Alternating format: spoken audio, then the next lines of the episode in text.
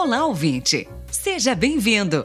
Está começando mais um episódio do PAMITê, o podcast do Instituto Maria da Penha com a apresentação de Carlinhos Vilaronga e de nossa querida professora Regina Célia Barbosa.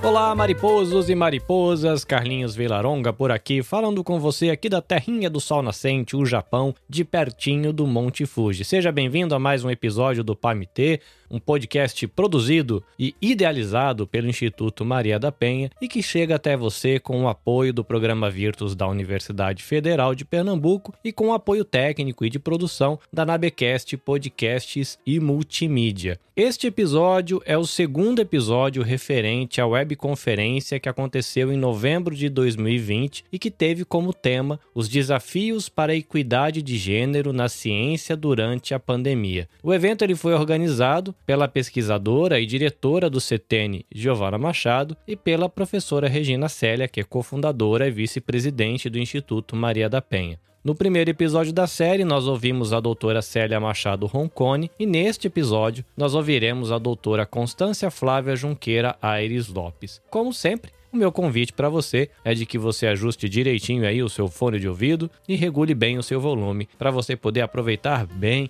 do conteúdo do episódio.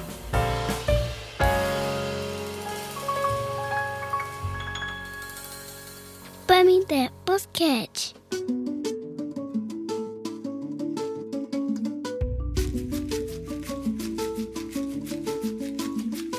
A Constância Flávia Junqueira Aires Lopes, ela possui bacharelado em Ciências Biológicas pela Universidade Federal de Pernambuco, mestrado em Genética pela Universidade, também pela, pela UFPE, doutorado em Biologia Celular e Molecular pela Fundação Oswaldo Cruz e dois pós-doutorados pela Universidade de Liverpool School of Tropical Medicine, eh, 2009, e pelo Instituto de Higiene e Medicina Tropical em 2019.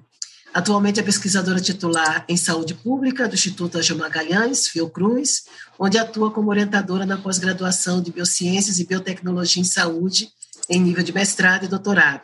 Foi a primeira coordenadora do programa de pós-graduação em Biociências e Biotecnologia em Saúde da Fiocruz, Pernambuco.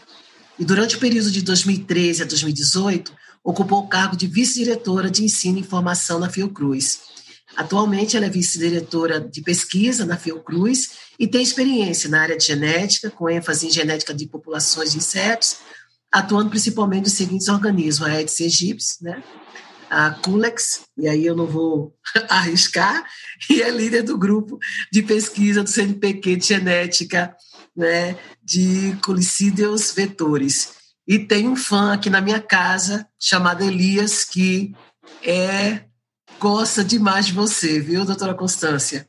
É o meu filho que faz biomedicina e trabalha lá no, no LICA e na Fiocruz com vocês. Vamos lá, Constância?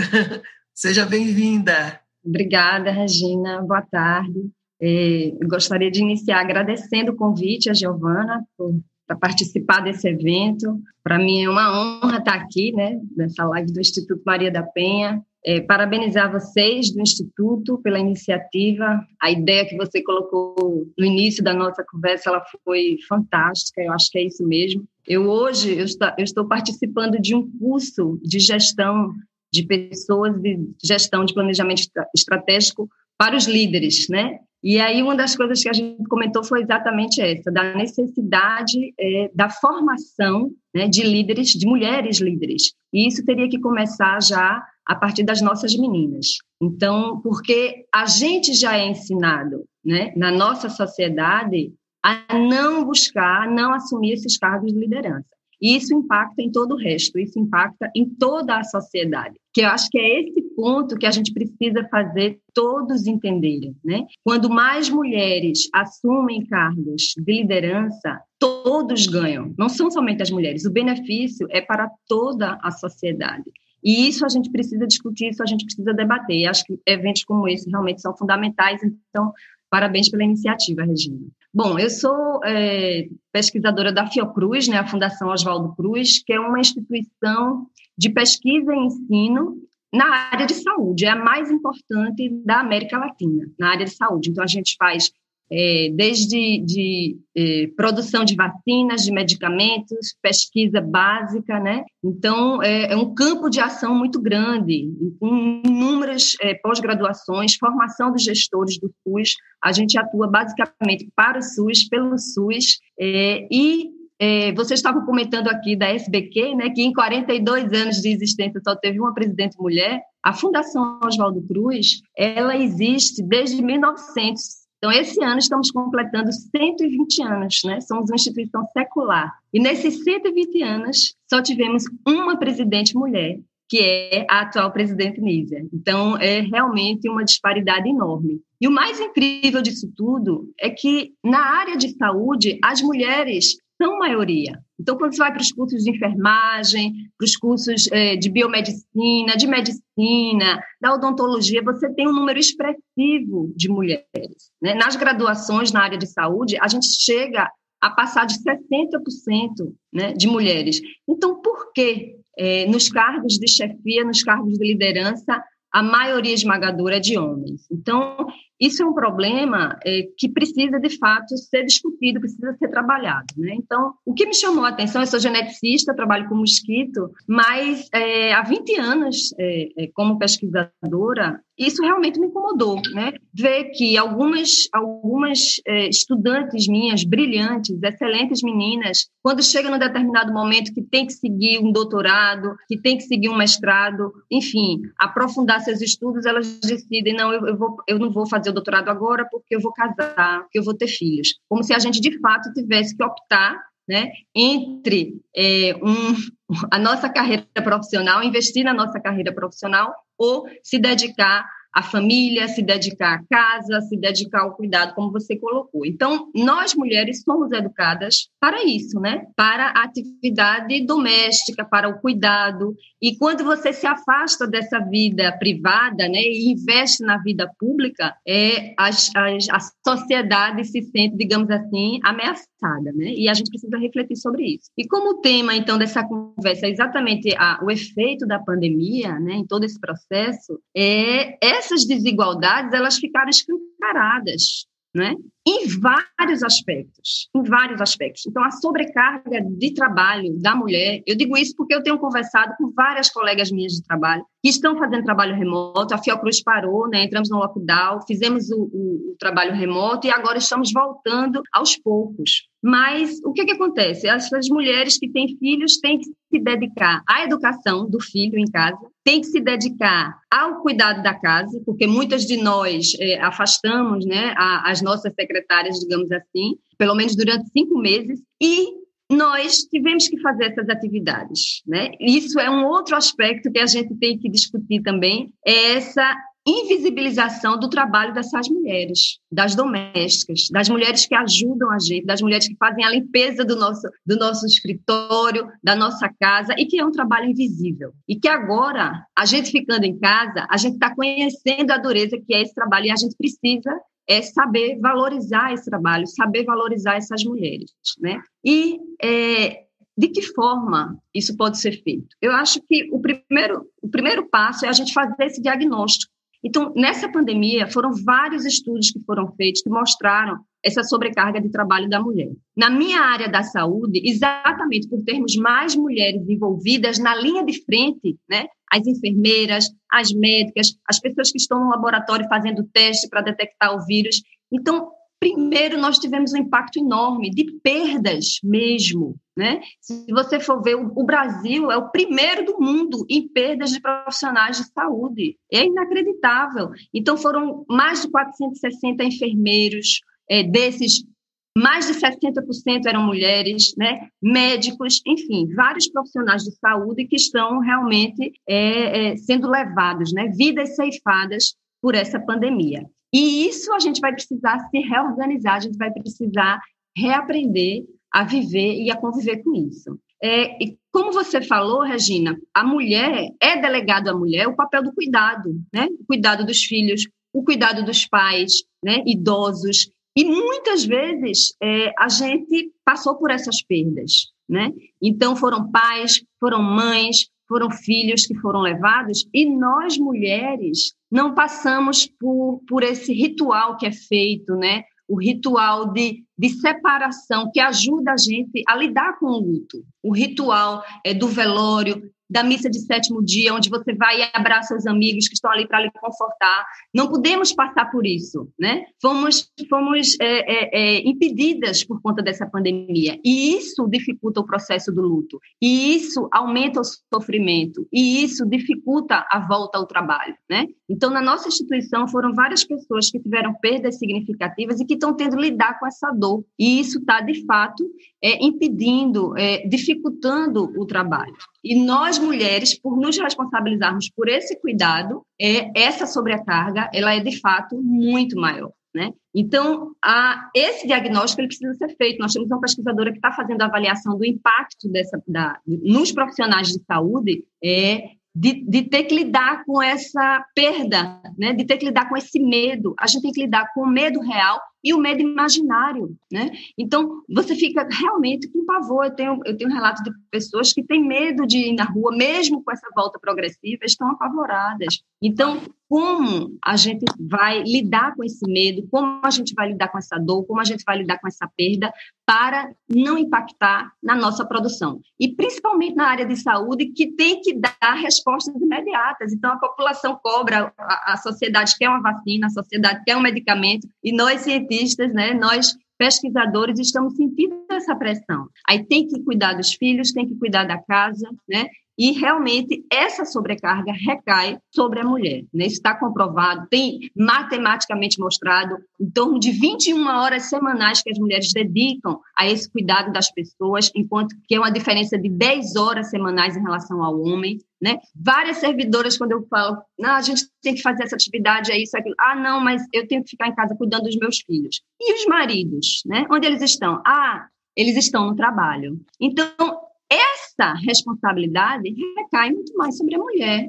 Por quê? Né? Temos que questionar isso. Por quê? Então, é um paradigma que a gente tem que. É, essa, essa pandemia ela veio para escancarar essa desigualdade. E a gente precisa saber como lidar com isso. Né? Eu acho que debater é realmente um início. Então, bastante incomodada com essa situação da desigualdade eh, de gênero, né, principalmente na nossa área e nas posições de liderança, a gente fez um programa, acho que a, Giovana, foi assim que eu conheci a Giovana, através desse programa de Mais Meninas na Ciência, a Fiocruz, a, a, a ONU estabeleceu uma data para celebrar o Dia Internacional das Mulheres e Meninas na Ciência, que é o dia 11 de fevereiro, né, então, temos um programa anual. Já era para a gente estar é, articulando essa segunda versão desse programa para iniciar agora em janeiro e fevereiro, e simplesmente não fizemos nada esse ano por conta da pandemia. Então, é um programa que, de fato, ficou é, é, realmente prejudicado por conta é, dessa situação.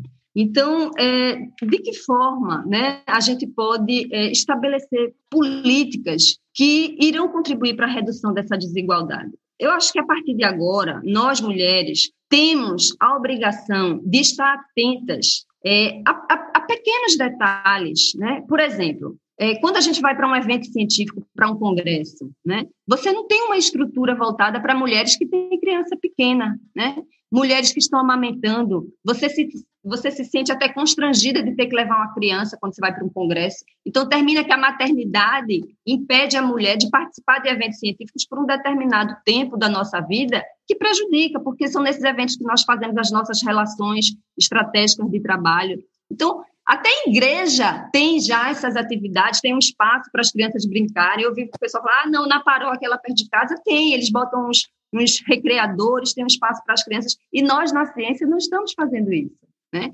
Então, a gente precisa estar atento a esses pequenos detalhes.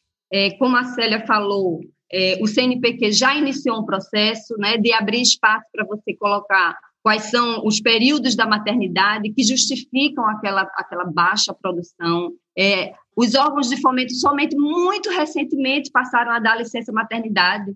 Na época que eu fiz meu doutorado, quando eu engravidei, tive meu filho, quando ele completou um mês de idade, eu voltei para o laboratório para trabalhar porque eu não podia perder tempo, porque a gente vive de bolsa. Então, temos que pensar nessas jovens cientistas. Hoje já existe essa possibilidade de você ter quatro meses de licença maternidade e prorrogar a bolsa por mais tempo. Mas são passos muito pequenos. São passos muito pequenos e a gente precisa, de fato, é, exigir cada vez mais e estar atento para a manutenção desses pequenos direitos conquistados, porque a gente perde muito rapidamente, a gente perde muito facilmente, né? Basta um governo neoliberal que acha que ciência não é tão importante, ou que acha que não precisamos de estudantes de pós-graduação recebendo bolsa, e a gente perde isso de forma muito rápida, né? Então, é, é necessário a gente estar atento e se articular para criar essas políticas que protejam, né, que, que, digamos assim, que valorizem a mulher e fortalecer a habilidade da liderança nas mulheres, porque nós somos criadas para chegar até aqui, né? E até aqui você tem que lidar com a sua atividade doméstica, cuidar de marido, cuidar de filho, cuidar da casa, e você não dá conta, ou termina entrando em colapso, né? O número de mulheres com doenças é, é, cardiovasculares, doenças mentais mesmo, de, de sobrecarga do trabalho, de depressão, é muito alto. E existem políticas específicas voltadas para essas mulheres? Não. Né? Como é que a gente resolve isso? Tendo mais mulheres líderes nos cargos que vão tomar decisões e que vão poder investir nessas políticas. Se a gente não estimular que mulheres assumam esses cargos de liderança, essas políticas vão ser sempre muito rasas e superficiais e pouca. E a gente vai andar em um ritmo muito lento, né? E o que é importante as pessoas perceberem é que é quando você tem mais mulheres inseridas no mercado de trabalho, mais mulheres envolvidas em atividades de pesquisa, toda a sociedade ganha. Isso é provado. É, são estudos é, é, é, encomendados por organizações da área da economia que mostram que quando você tem mais mulheres inseridas no mercado de trabalho, mais mulheres ocupando cargos de liderança, o produto interno bruto dos países aumenta consideravelmente. Então, você tem, por exemplo, menos doenças, né? menos, menos sobrecarga do sistema de saúde por parte das mulheres, porque as mulheres vão estar é, mais bem assistidas, então, tem vários trabalhos que comprovam o benefício da gente estimular as mulheres a ocupar esses cargos de liderança. Então, a gente só precisa, de fato, é, articular, né? criar essas políticas. E uma coisa que eu percebo é que nós, da academia, as instituições públicas, como as universidades e, e a Fundação Oswaldo Cruz, nós somos muito engessados e temos pouca capilaridade. Né? A ciência assumiu, um, um, subiu, digamos assim, no pedestal, e a gente precisa sair desse pedestal para dialogar com a sociedade e se aproximar desses coletivos, desses movimentos feministas que têm um poder de ação muito maior, né? que têm é, metodologias de trabalho diferenciadas que aumentam a capilaridade e é, buscar é, trabalhar de forma coletiva para que mais mulheres né, se beneficiem dessas políticas, criar as políticas, implantar as políticas, monitorar, criar indicadores e, de fato, acompanhar isso. Porque a gente, é, é, como dizia Saramago, né? Eu, eu, eu sou muito, eu gosto muito da esperança, mas eu prefiro a impaciência, né? Eu acho que foram muitos anos de muitos anos de opressão, muitos anos de repressão. Se você for considerar o tempo, né, que a mulher passou a votar, o tempo que a mulher passou a frequentar a universidade, o tempo que a mulher passou a ter direito à propriedade, né? É muito pouco. E ainda hoje não somos donas dos nossos corpos, né? Várias decisões não podem ser tomadas exclusivamente pelas mulheres e questões que são referentes a nós, a nossa saúde, a nossos corpos. Então a gente precisa se articular de forma rápida, né? Essa pandemia, ela mostrou claramente essa desigualdade, não é, como Giovana falou, vitimização, né? Isso está claro e evidente, e nós precisamos ter um recorte muito maior. Né? A desigualdade de gênero ela está intimamente associada com a desigualdade social e com a desigualdade de raça. E a gente precisa dialogar né, nesses três pilares, digamos assim, para que a gente consiga alcançar o sucesso de forma muito mais rápida. Então é isso. Eu acho que a ciência, é, ela, ela para mim, ela é uma ferramenta, ela é um caminho, porque ela é responsável pela educação, ela é responsável pela geração de conhecimento e esse é o caminho para que a gente possa, de fato, conscientizar e empoderar mais meninas, né? Então, eu acho que essa união, né, Instituto Maria da Penha, é, institutos acadêmicos, vai de fato favorecer é, significativamente, Regina, essa luta, porque ela é uma luta coletiva. Então é isso. Muito obrigada. Olha, Constância, gostei muito dessa questão do fortalecimento que essa luta é coletiva, essa luta é coletiva. E os pontos que você realçou das impossibilidades que muitas vezes eh, impedem as, as mulheres ao acesso e à realização de sonhos, de desejos, né, daquilo que elas gostariam de fazer, a gente também precisa entender é, é um, um, outro, um outro momento, ou seja, é, não existe, não é, você não, é, não tem culpa por você ter filhos, você não tem culpa por você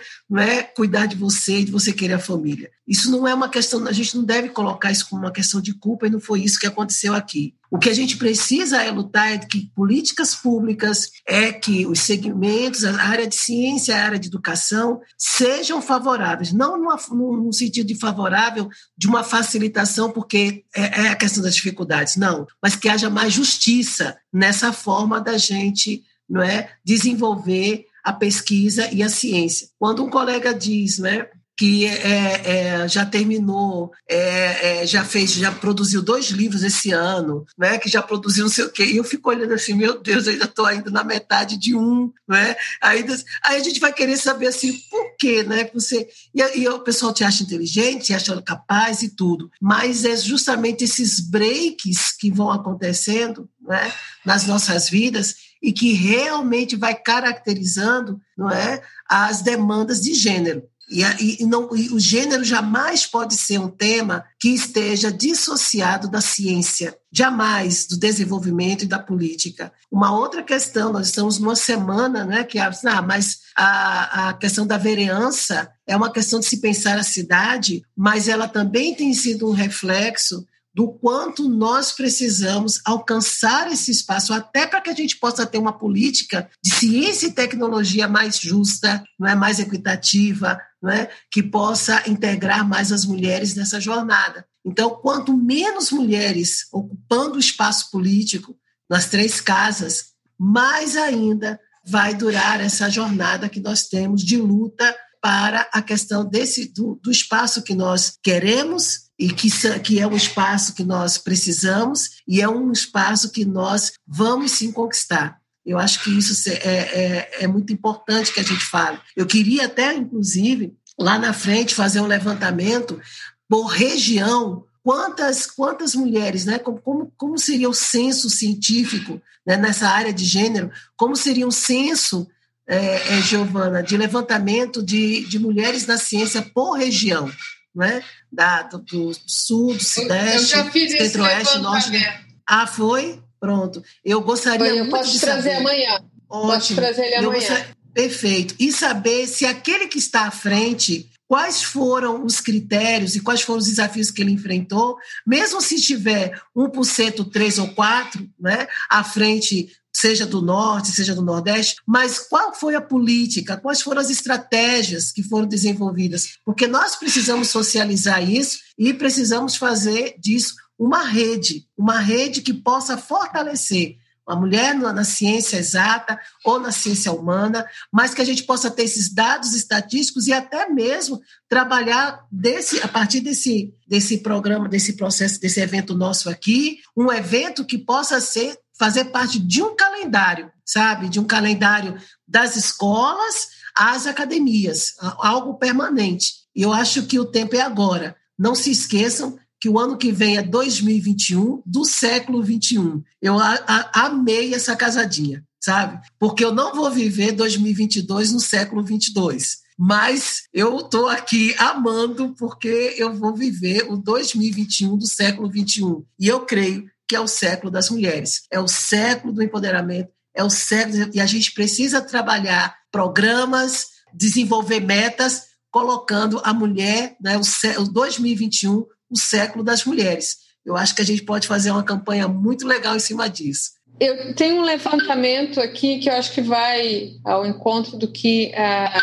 Constância falou, que diz o seguinte: que antes da, da pandemia 36% dos entrevistados no Brasil declararam dar pouco ou nenhum crédito à ciência. Este valor foi 21% nos Estados Unidos, 13% na Alemanha e 17% na média global. No entanto, né, após essa pandemia, e muito mais otimista, a pesquisa nacional é, ela aponta cientistas especificamente especifica aqui na, mais em universidades ou até institutos públicos como uma das dos centros assim de, de fontes de maior informação de maior confiança. Então isso mostra exatamente que Constância fala de quanto os institutos e a ciência têm que se aproximar da sociedade, porque, ao mesmo tempo, 36% fala da, da, da baixa credibilidade da ciência, quando se pergunta em que você, é, que fontes né, de informações você realmente acredita. A ciência está entre elas. Então, ao mesmo tempo que você não tem a credibilidade, você é uma das. Isso eles, eles comparam com, com outras fontes, né? É, que eu não vou citar aqui, enfim. Mas uh, eu acho que é importante a gente ter essa aproximação. Acho que, o, no caso, o programa Futura Cientista é uma forma também dos institutos, né, dos pesquisadores se aproximarem da, das escolas públicas, das meninas e mostrar. O que a gente precisa é mostrar esse mundo, que ele está ao alcance de todas, todas as mulheres, né? E que basta sonhar para você dar o primeiro passo e ir em direção àquilo, porque nós nos apoiamos e estamos aqui para ajudar umas às outras, né? E existem muitos grupos e movimentos nesse sentido. Então, apresentar isso é algo extremamente importante e mais uma vez eu agradeço aí, Regina. Pamité Podcast. Muito bom, né, ouvinte? Antes de irmos embora, eu quero lembrar a você de que você pode saber mais das atividades desenvolvidas pelo Instituto Maria da Penha visitando www.institutomariadapenha.org.br ou procurando pelo Instituto Maria da Penha no Facebook ou mesmo procurando por Instituto Maria da Penha no Instagram. Vale lembrar também de que o PAMIT ele está com uma página no Facebook. A gente tem muitos ouvintes que preferem é, usar o Facebook como mídia social, então você vai encontrar a página página do podcast lá. E se você quiser ouvir o podcast através de um agregador de podcasts, ele está disponível no Deezer, está disponível no Spotify, Apple Podcasts, Google Podcasts e também está disponível na Amazon Music. Como sempre, agradecemos a sua companhia, a gente espera você no próximo episódio. Até a próxima, sayonara!